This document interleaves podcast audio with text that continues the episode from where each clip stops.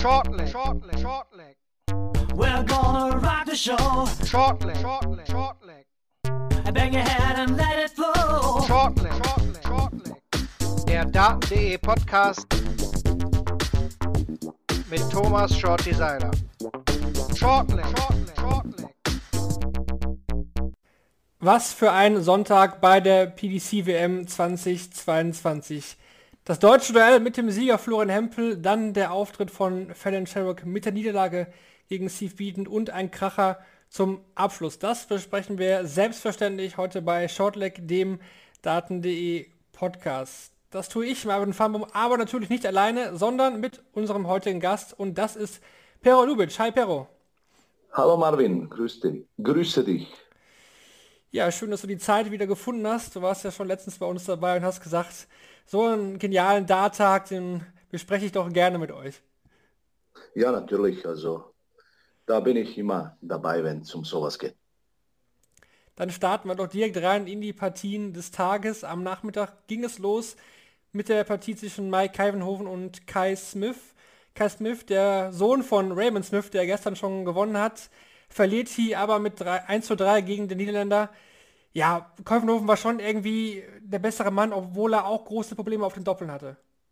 Ja, also den einen Satz, was der junge äh, Kai gewonnen hat, also durch äh, Fehler von, von Kaivenhofen, wo er wirklich äh, arge Probleme auf die Doppel gehabt hat. Ich glaube, bei einem Leck oder acht Darts äh, daneben geschmissen. Und, und äh, ja, äh, von dem Jungen, der ist 19 Jahre, also dass er gegen Kaivenhofen Einsatz gewinnt, das ist schon mal was aber äh, Kalvenhofen meiner Meinung nach jetzt im letzten Vierteljahr hat wirklich äh, viel besser gespielt wie am Anfang des Jahres oder Mitte des Jahres. Also für mich erwartungsgemäßer Sieg für Kalvenhofen. Im letzten Satz Haller dann auch 76 und 91 gefinisht. Also hinten raus wurde es dann, dann auch wieder besser. Und zuletzt war Kalvenhofen ja auch bei den World Series Finals zum Beispiel auf der Bühne auch wieder gut unterwegs. Also der hat sich schon echt, in, wie du gesagt hast, in den letzten Monaten deutlich auch gesteigert. Ne? Ja, wie gesagt, also gefällt mir schon in letzter Zeit, was er spielt. Also teilweise auch äh, sehr viele Matches über, über 90, Mitte 90. Also äh, soweit ich weiß, im, im, Anfang des Jahres hat er sich wirklich schwer getan und äh, auch wenige Matches gewonnen auf der Pro Tour. Äh, doch äh, jetzt ist er doch stärker geworden. Dann ging es weiter mit der zweiten Partie des Tages. Jason Heaver, WM-Neuling, WM-Debüt für Jason Heaver gegen Gordon Meffers. Meffers ist er nachgerückt, war eigentlich nicht für die WM qualifiziert. Äh, ja, war ein interessantes Spiel, also war es auch kein Leckerbissen, muss man sagen, aber Jason Heaver hat äh, durchaus angedeutet, warum er dieses Jahr auch einmal auf der Pro Tour im Halbfinale war. Ja, für mich war er doch ein bisschen leichter Favorit, obwohl ich mir vom Metas mehr erwartet habe. Äh, ja, wie du sagst, äh, vielleicht nicht das schönste Spiel zum Anschauen. Äh, auch äh, was mir aufgefallen ist bei Heaver, der hat einige Bouncer gehabt und, und, und und so ein paar Ausreißer. Aber vom Metas hätte man schon mehr erwartet. Also eindeutig zu schwach. Also hat äh, besser auf der Pro Tour, hat einige äh, sehr gute Matches gespielt, aber, heute war einfach zu wenig. Trotzdem muss man beim FAS ja sagen, letztes Jahr hat er gegen Max Hopp ja verloren in der ersten Runde auch bei der WM ist dann in UK geblieben, hat sich die Tourkarte geholt. Er hat sich Don schon auch deutlich verbessert. Ne? Also wenn man jetzt das vergleicht mit letzten Jahr vom Auftritt her, da ist schon eine Steigerung zu sehen. Das Jahr in UK auf der Tour hat ihm schon auch einiges gebracht. Ja, natürlich. Drum äh, habe ich mir persönlich, also für mich, äh, wie gesagt, hier war vielleicht leichter Favorit, aber ich hätte Metas den Sieg, Sieg zugetraut, äh, weil er jetzt äh, ein Jahr schon Erfahrung auf der Pro Tour hat und auch gute Matches gespielt hat, äh, auf der Proto auch gute Leute geschlagen hat und äh, äh, wie gesagt, also heute war es doch für mich meiner, von meiner Sicht etwas enttäuschend, was er gespielt hat. Deutlich unterhaltsamer war dann das nächste Spiel zwischen Alan Suter und Diogo Portella. Portella letztes Jahr mit seinem emotionalen Sieg gegen Steve Beaton auf der WM-Bühne am Eröffnungstag. Für Alan Suter war es das erste Mal PDC-WM Ich finde, Portella hat sich sehr, sehr gut verkauft, hatte ich ihm jetzt gar nicht so zugetraut. Sute hatte ja das deutlich bessere Jahr, ist ja auch Tukat-Inhaber. Aber Portella zwischendurch immer gute Lecks eingestreut, am Ende aber 2 zu 3 verloren. Ja, äh, also ich, ich hätte erwartet äh, einen äh, leichten Sieg für Sutta, aber wie du sagtest, Portella ist doch über sich hinausgewachsen, hat wirklich tolles Spiel abgelegt, gekämpft bis zum Schluss, doch vielleicht dann unglücklich verloren. also es war ein sehr gutes Spiel von, von Portella, also da muss er sich nicht viel vorwerfen. Also von Sota hätte ich vielleicht mehr erwartet. Also obwohl er in letzter Zeit auch nicht das spielt, was er am Anfang des Jahres gespielt hat. Aber okay, gegen Portella doch gewonnen, weiter geht's. Was glaubst du, Suter jetzt dagegen Mensur? Was traust du ihm dazu? Muss Mensur sich da große Sorgen machen? Ja, für Mensur, ich dachte, ist vielleicht nicht das beste Los mit Sota, aber ich glaube jetzt, wie der Stand ist, Mensur sehe ich doch als deutlichen Favoriten. Also traue ihm schon deutlichen Sieg zu, also 3-1 maximal. Dass der Sota einen Satz macht, aber was der Mensur momentan spielt äh, und Sutta, also im Vergleich Mensur klar vorne für mich. Die letzte Partie des Nachmittags war dann wieder ein Zweitrundenspiel und da haben wir den Halbfinalisten des Vorjahres verloren in Stephen Bunting. Der verliert mit 2 zu 3 gegen Ross Smith. Es war auch die erste Verlängerung dieser WM. Da es beim ja, Stand von 2 zu 2 dann in die Verlängerung ging, da muss man ja in der zweiten Runde mit zwei Lecks Vorsprung gewinnen bis zum Stand von 5 zu 5. Dann würde es eben zum Sudden Deathleg kommen. So weit ging es aber nicht, denn Ross Smith gewinnt den letzten Satz mit 4 zu 2. Äh, ja. Wenn man ehrlich ist, hatte Bunting am Anfang schon Glück, dass er überhaupt da hingekommen ist. Denn wenn alles normal läuft und äh, Ross Smith ja nicht acht Sets hat verpasst, liegt er mit 2, 2 zu 0 zurück in den Sätzen und dann kommt es wahrscheinlich gar nicht erst so weit. Ja, genau. Also Fuminoser Start vom Ross Smith hat wirklich toll gespielt. 5-0, äh, die ersten fünf Legs hat er gewonnen.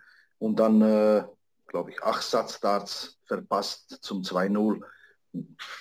Also unglaublich, dass er, dass er sowas noch aus der Hand gibt. Aber trotzdem, das war für ihn äh, wie ein Schlag ins Gesicht, wenn er sowas verliert und dann trotzdem noch äh, wirklich gut gekämpft, obwohl Bounting ist natürlich noch ein besser worden, aber dann äh, im letzten Satz hat sie doch da Ross mit durchgesetzt.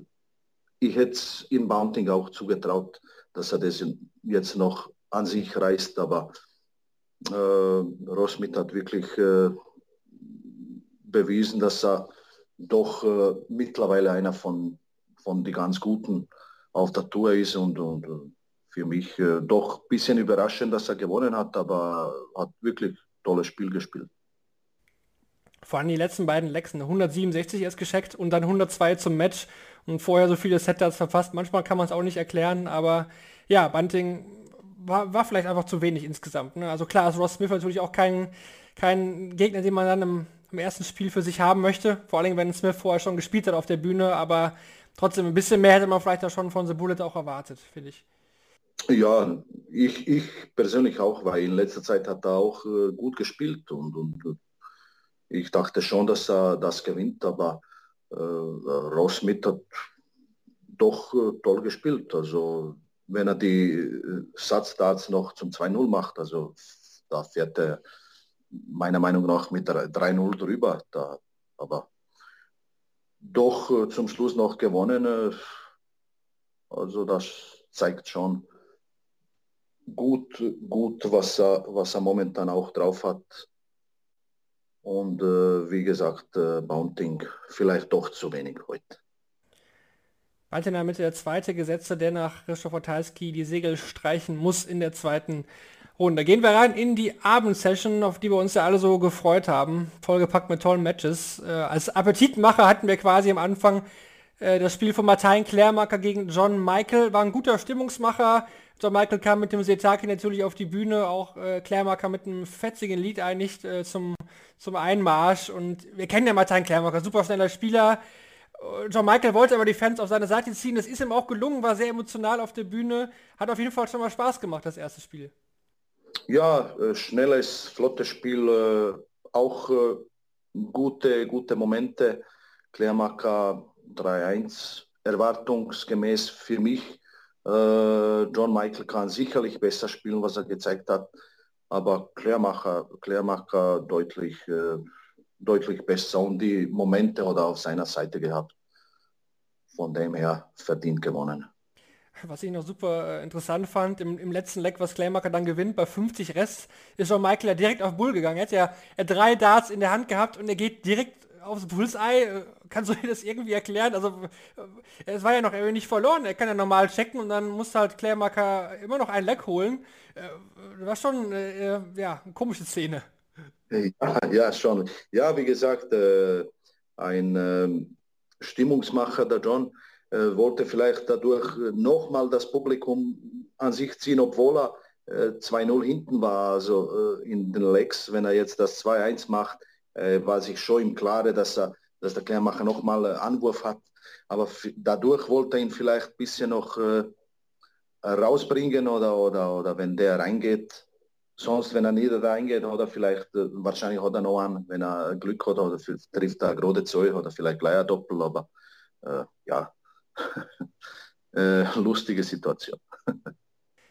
Klemmerker damit der Sieger mit 3 zu 1 ist ihm auch zu gönnen. Letztes Jahr konnte er nicht spielen, weil er kurz, kurzfristig Corona hatte. Dieses Jahr Corona-frei und in der zweiten Runde jetzt quasi bei seinem Debüt, muss man dazu sagen, bei der PDC-WM, Martin Klärmacker. Ja, dann ging es weiter mit dem deutschen Duell, auf das wir uns alle so gefreut haben. Florian Hempel gegen Martin Schindler. Wir hatten es hier auch in den Vor Gesprächen besprochen. Wir haben eigentlich alle gesagt, es wird ein enges Ding. Hempel, super Schlussboot im Jahr. Martin Schindler, vielleicht der konstanteste Deutsche dieses Jahr auf der Tour. Am Ende gewinnt Hempel jetzt mit, mit 3 zu 0. Hast du mit so einem klaren Ergebnis gerechnet? Nein, äh, also überhaupt nicht. Obwohl äh, das Ergebnis ist, ist klarer als, als das Spiel war, meiner Meinung nach. Und äh, ja, Schindler spielt äh, ersten Satz 100er Schnitt, verliert ihn trotzdem. Hempel wirklich mit den äh, besseren Momenten, äh, also mit den Highchecks, äh, den 156er zum 2-0, glaube ich. Und äh, ja, Schindler war doch ein äh, bisschen dann raus aus dem Spiel irgendwie, äh, hat gesehen, es läuft wirklich nicht so viel, obwohl er meiner Meinung nach so schlecht war er absolut nicht. Also eindeutig war das Ergebnis schon, aber, aber vom Spiel her eher knappes Ding. Hätte Schindler ja das, den zweiten Satz hätte glaube ich, machen müssen. Hat auch äh, ein, zwei Satz Darts verpasst, soweit ich weiß. Ja, vielleicht wäre es doch enger gewesen. Aber Hempel verdient gewonnen. Äh, Habe ich absolut nicht damit gerechnet, dass so deutlich Genau, Hempel im ersten Satz mit der 156 zum Set gewinnen, dann hat er im zweiten Satz 158 gescheckt auf der Doppel 19, hat dann aber viele Chancen, wie du gesagt hast schon, zum 2 zu 0 liegen lassen, hat dann auch bei uns im Interview gesagt, was ihr auf allen Plattformen gerne nachhören könnt. Er hat sich da so ein bisschen an das Super League-Finale erinnert, wo er auch die Doppel 18 verpasst hat und die Doppel 9, da hat er auch, Mensch, das eben gegen Martin verpasst und er dachte, oh, nicht schon wieder.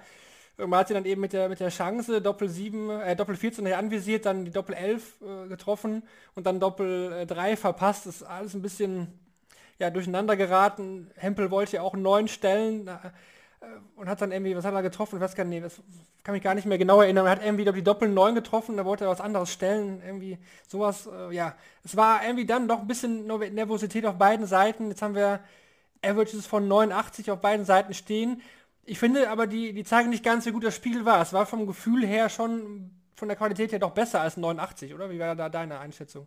Ja, ja, wie gesagt, die haben äh, die ersten Mitte, Mitte zweiten oder so, oder, oder ja, knapp, knapp vom, äh, vom ersten, vom zweiten Satz waren, waren sie weit über 90, alle beide.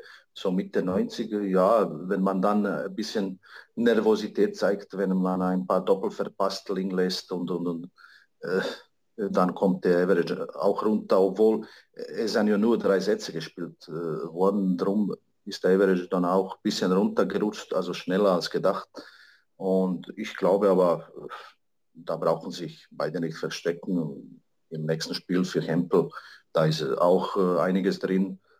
er ist äh, sehr, sehr damit gewachsen, also auf, jetzt auf der Proto in letzter Zeit und hat wirklich tolle Matches abgeliefert. Ich habe es nochmal kurz nachgeschaut, bei 41 Rest war es die Doppel 12, die Hempel getroffen hat. Er wollte natürlich die Single 9 für Doppel 16, hatte dann die Doppel 12 getroffen, dann eins und dann eben verpasst. Ja, trotzdem hat er den Satz ja am Ende noch gewonnen was glaubst du, seine Handball-Vergangenheit für Florian Hempel? Er hat, man hat ja den Eindruck gehabt, er fühlt sich auf der Bühne da echt wohl, auch jetzt, obwohl es erst ein zweites TV-Turnier war. Glaubst du auch, dass diese Vergangenheit als, als Profisportler da ihm auch echt schon hilft, obwohl er ja nicht so viele Bühnen- und TV-Erfahrung hat? Weniger als Schindler auch. Ja, natürlich hilft es äh, doch, äh, obwohl äh, Handball ist wie ein Mannschaftssport. Da sind äh, natürlich äh, die Hallen auch ziemlich äh, oder, oder ganz voll. Ich, soweit ich weiß, hat er zweite deutsche Bundesliga gespielt. Er ist ja Tormann gewesen, wenn, mich nicht, wenn ich es richtig... Ja, genau, ja. Und volle Hallen sind also für ihn ist sicher, sicherlich ein Vorteil jetzt mit der, mit der ganzen Bühne, obwohl er ist jetzt äh, als Einzelperson auf der Bühne und spielt nur für sich äh, als Einzelner. Also wenn er die Leistung nicht äh, abruft, äh, dann kann ihm äh, keiner helfen. Einfach noch zu, zu Martin, was glaubst du, woran liegt es, dass er irgendwie sein, sein gutes Pro-Tor oder Floor-Game irgendwie nicht so wirklich auf die Bühne bekommt? Hast du da irgendwie eine Erklärung für? Ja, ich, ich würde sagen, äh, er hat, heute hat er nicht schlecht gespielt. Also es war äh, vor allem äh, erster Satz äh, sehr gut, zweiter auch bis Mitte, Ende, wenn er das nimmt, vielleicht schaut es anders aus, aber vielleicht war ihm auch ein bisschen Saison äh, ist auch ziemlich lang und äh, hat er sich jetzt vielleicht äh, mehr erwartet, war leichter Favorit gegenüber äh, Hempel äh, vielleicht ist der Druck auch da gewesen und, und, und ich sag mal, äh, wie der erste Satz äh, geht an Hempel und ist man gleich unter Druck. Und obwohl er hat eine sehr gute Saison gespielt, also da braucht er sich jetzt keine Vorwürfe machen, sondern an dem weiter anknüpfen und nächstes Jahr auf der Pro Tour wieder das zeigen, was er spielen kann. Hempel spielt jetzt ja auch schon gegen einen, der gerade Vater geworden ist, gegen Dimitri Vandenberg, du hattest es schon angesprochen. Kurze Einschätzung, du glaubst, da ist was möglich für Hempel. Was muss passieren, wo muss er sich noch steigern jetzt im Vergleich zu dem Spiel heute? Ja, vielleicht, äh, meiner Meinung nach war er doch vielleicht äh, jetzt äh, ein bisschen nervös im, im zweiten Satz, aber, aber er hat doch tolles Spiel abgeliefert. Da sind ein knapp 90 ein paar Doppeltreffen statt liegen lassen, dann ist er äh, gleich weit äh, über 90 oder Mitte 90 oder knapp an die 100. Äh, da, das kann er spielen und äh, ich glaube, wenn er das durchzieht, äh, hat er sicher eine Chance gegen, gegen äh, Dimitri. Weil wir müssen auch schauen, wie sich Dimitri präsentiert. An ihm ist auch sehr hoher Druck als Nummer äh, fünf der Welt und erwartet jeder einen klaren Sieg. Und ich glaube, mit äh, Best of Five Sätzen hat Hempel sicher Chance. Dann nach dem deutschen Duell das Spiel zwischen Steve Beaton und Fallon Schauk. Wir haben zig Trailer vorher gesehen, Sky Sports hat das Spiel angepriesen seit, seit Tagen. Und es hat vor allen Dingen am Anfang ja wirklich das äh, gehalten, was sich alle von versprochen haben. Eigentlich noch übertroffen, muss man fast sagen. Die, die ersten beiden Sätze waren ja unfassbar. Steve Beaton gewinnt am Ende 3 zu 2, das mal vorne weg, dreht in den ersten Satz 0 zu 2, dann schlägt Fallon zurück. Also vor allem der Anfang war ja wirklich äh, unglaublich. Ja, ja. Ja, also äh, für mich äh, tolles Spiel auch flottes Spiel, wie Bitten gesagt hat nach dem Spiel. Er musste die Darts so schnell werfen, dass das Publikum nicht äh, ihn ausbuht. Aber wirklich ein tolles Spiel. Äh, ich habe äh, vielleicht die Fellow ein bisschen vorne gesehen durch den ganzen Hype und äh, Steve hat äh, kein, gut, kein gutes Jahr gespielt und dadurch habe ich Fallon vorne gesehen, aber was er abgeliefert hat, wirklich tolles Spiel. Und äh, natürlich die Fallon hat äh, auch äh, ihr also vom, vom Average her wirklich super gespielt und auch die Checks und, und, und vielleicht ein paar Kleinigkeiten, aber wirklich äh, war ein tolles Spiel von allen beiden.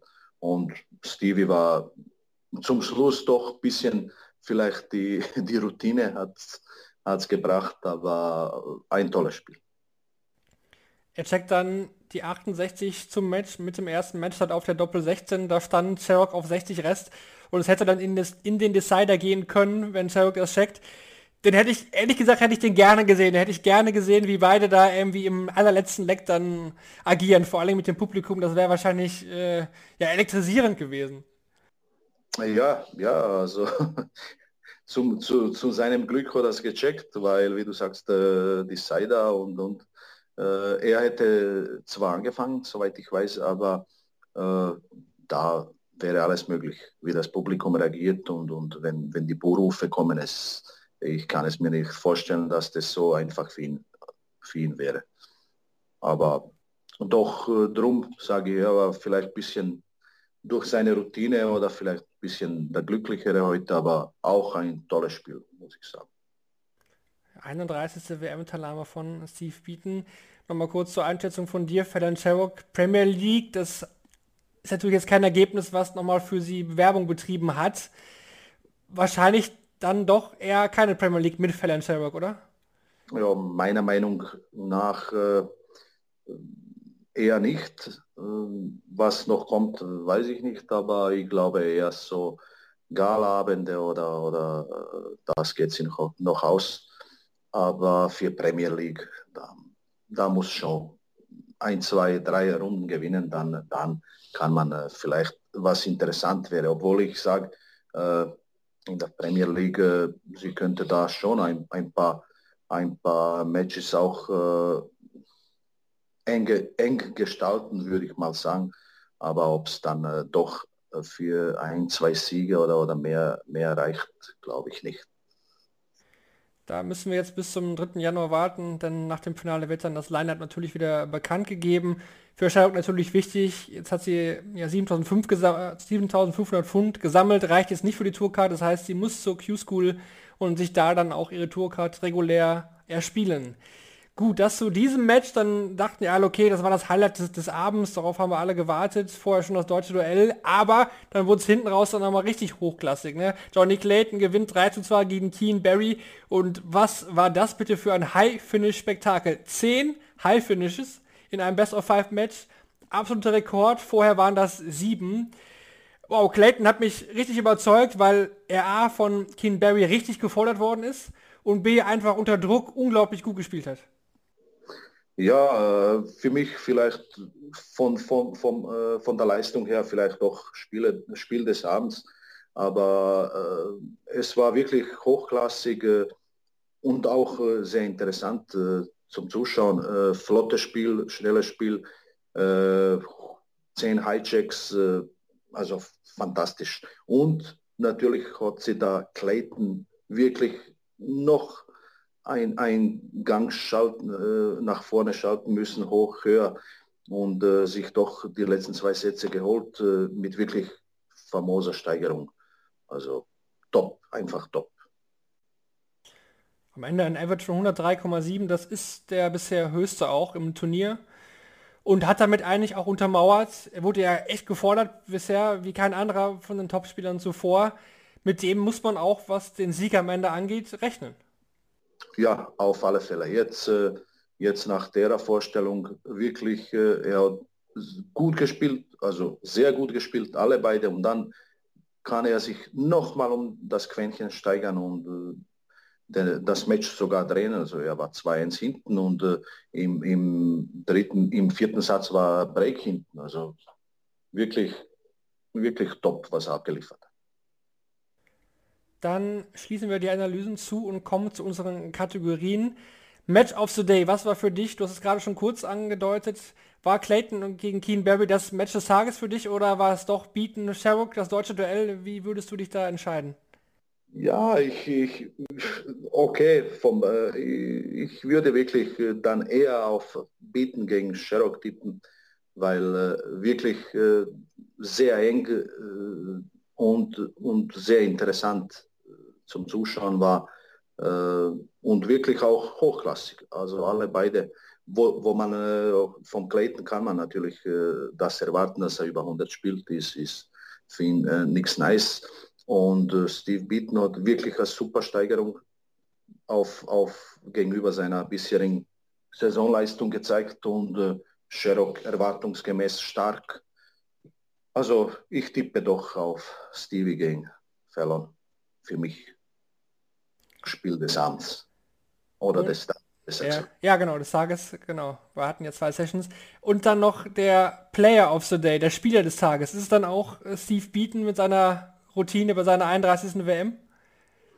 Naja, ich würde doch äh, Clayton, äh, Clayton würde tippen, weil einfach die Steigerung, was er zum Schluss gezeigt hat in den letzten zwei Sätzen, also das war wirklich fantastisch. Für mich äh, Spieler des Tages. Durch, durch die Leistung, weil er war wirklich unter Druck und, und der, der Kimberly hat toll gespielt und ihm alles abverlangt und doch so eine Steigerung zum Schluss. Also für mich doch da Clayton dann. Dann kommen wir zur beliebten Kategorie, die wir neu bei dieser WM haben, und zwar zu den Useful Stats presented by Darts Oracle. Auch da haben wir jetzt wieder von unseren Partnern von Darts Oracle super interessante Statistiken zum Geschehen des Tages bekommen, die ich euch jetzt wie in den letzten Tagen auch vorlesen werde den ersten Statistikpunkt, der beschäftigt sich mit der Partie zwischen Alan Suter und Diogo Portella. Und zwar lautet der Punkt, wie bereits in den vergangenen beiden Jahren haben alle schottischen Starter ihre Auftakthürde bei der WM gemeistert. Der letzte Schotte, für den bereits in seinem ersten Spiel Schluss war, war Peter Wright bei der WM 2019. Dann ein Fakt zum deutschen Duell. Florian Hempel gewann vier Lecks gegen den Anwurf, davon konnte er dreimal das Break mit einem dreistelligen Finish vollenden. Steve Beaton hat gegen Fallon Sherrock 580er geworfen. Jedes Leck, in dem er eine 180 warf, konnte er am Ende auch gewinnen.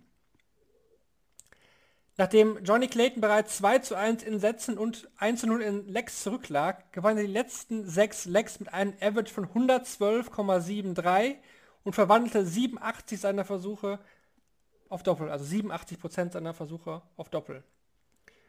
Und Keen Barry gewann sieben seiner acht Lecks mit dem dritten Dart und hatte insgesamt eine Doppelquote von 64% mit dem letzten Dart in der Hand.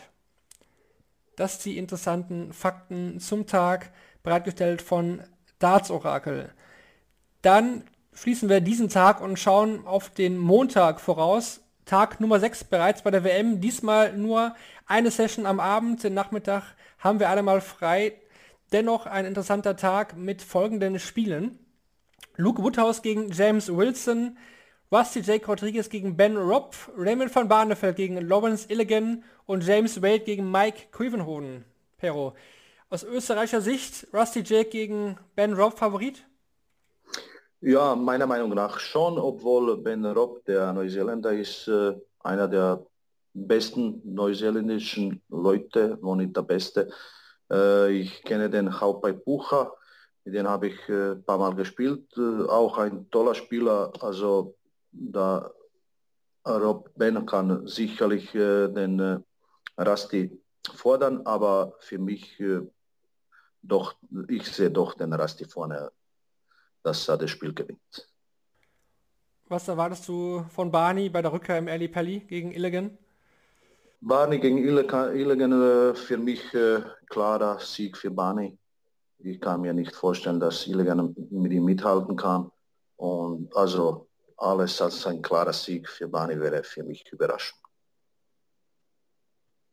Dann beschließen wir fast schon diese Sendung, kommen wir noch zu den Umfragen, die wir euch ja immer stellen. Dieses Mal ging es darum, wer gewinnt denn das deutsche Duell? Ihr habt abgestimmt und 60% waren von euch der Meinung, dass Martin Schindler die Partie gewinnt, 40% waren auf Florian Hempel gegangen und die hatten im Endeffekt auch recht. Florian Hempel, wie besprochen, der Sieger in diesem Duell.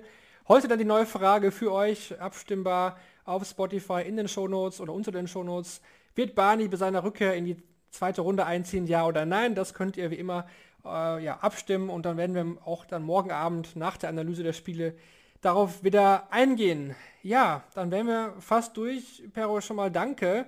Die, die Frage aber noch, wie geht's weiter für dich? Wenn wir dich bei der Q-School dann Anfang des Jahres 2022 wieder sehen? Ja, äh, ich werde die nächsten Tage melden und äh, bereite mich die Tage schon auf die Q-School vor. Ich hoffe, ich kann meine Leistung abrufen und äh, weiter, weiter sehen wir, was kommt. Konkretes Ziel auf jeden Fall die zweite Stage erreichen und dann mal schauen, was passiert? Oder wie gehst du daran? Ja, die Stage, äh, die zweite Stage erreichen ist das Hauptziel. Äh, davon gehe ich aus.